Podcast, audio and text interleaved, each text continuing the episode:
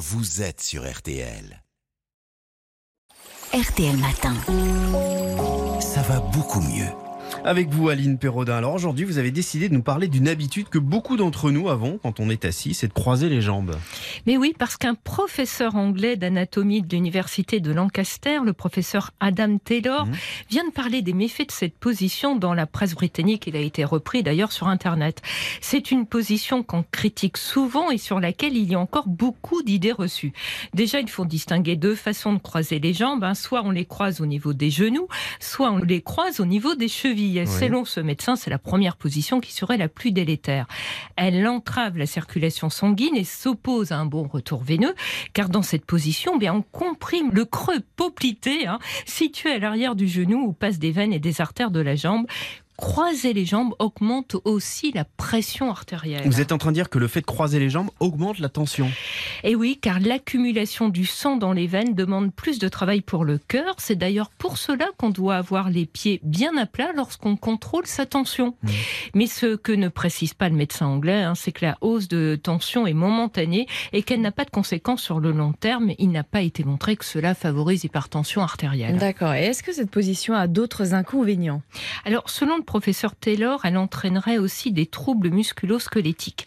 En croisant les jambes, on met une certaine tension au niveau du bassin et du bas du dos. Si on est à risque de sciatique ou de lumbago, ce ne serait pas une position à tenir longtemps. Et dans cette posture, on ne se tient pas bien droit.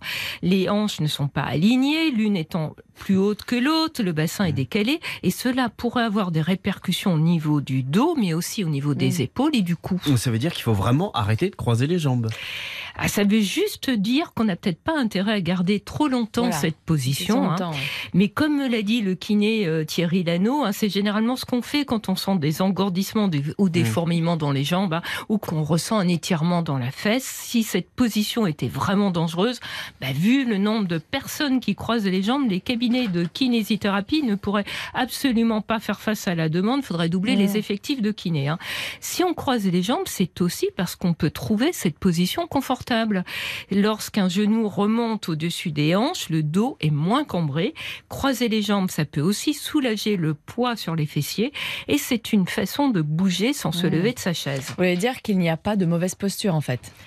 Eh bien, exactement comme l'a souligné le kinésithérapeute, les bonnes postures, les positions à éviter, tout ça, ça repose pas sur grand-chose. hein.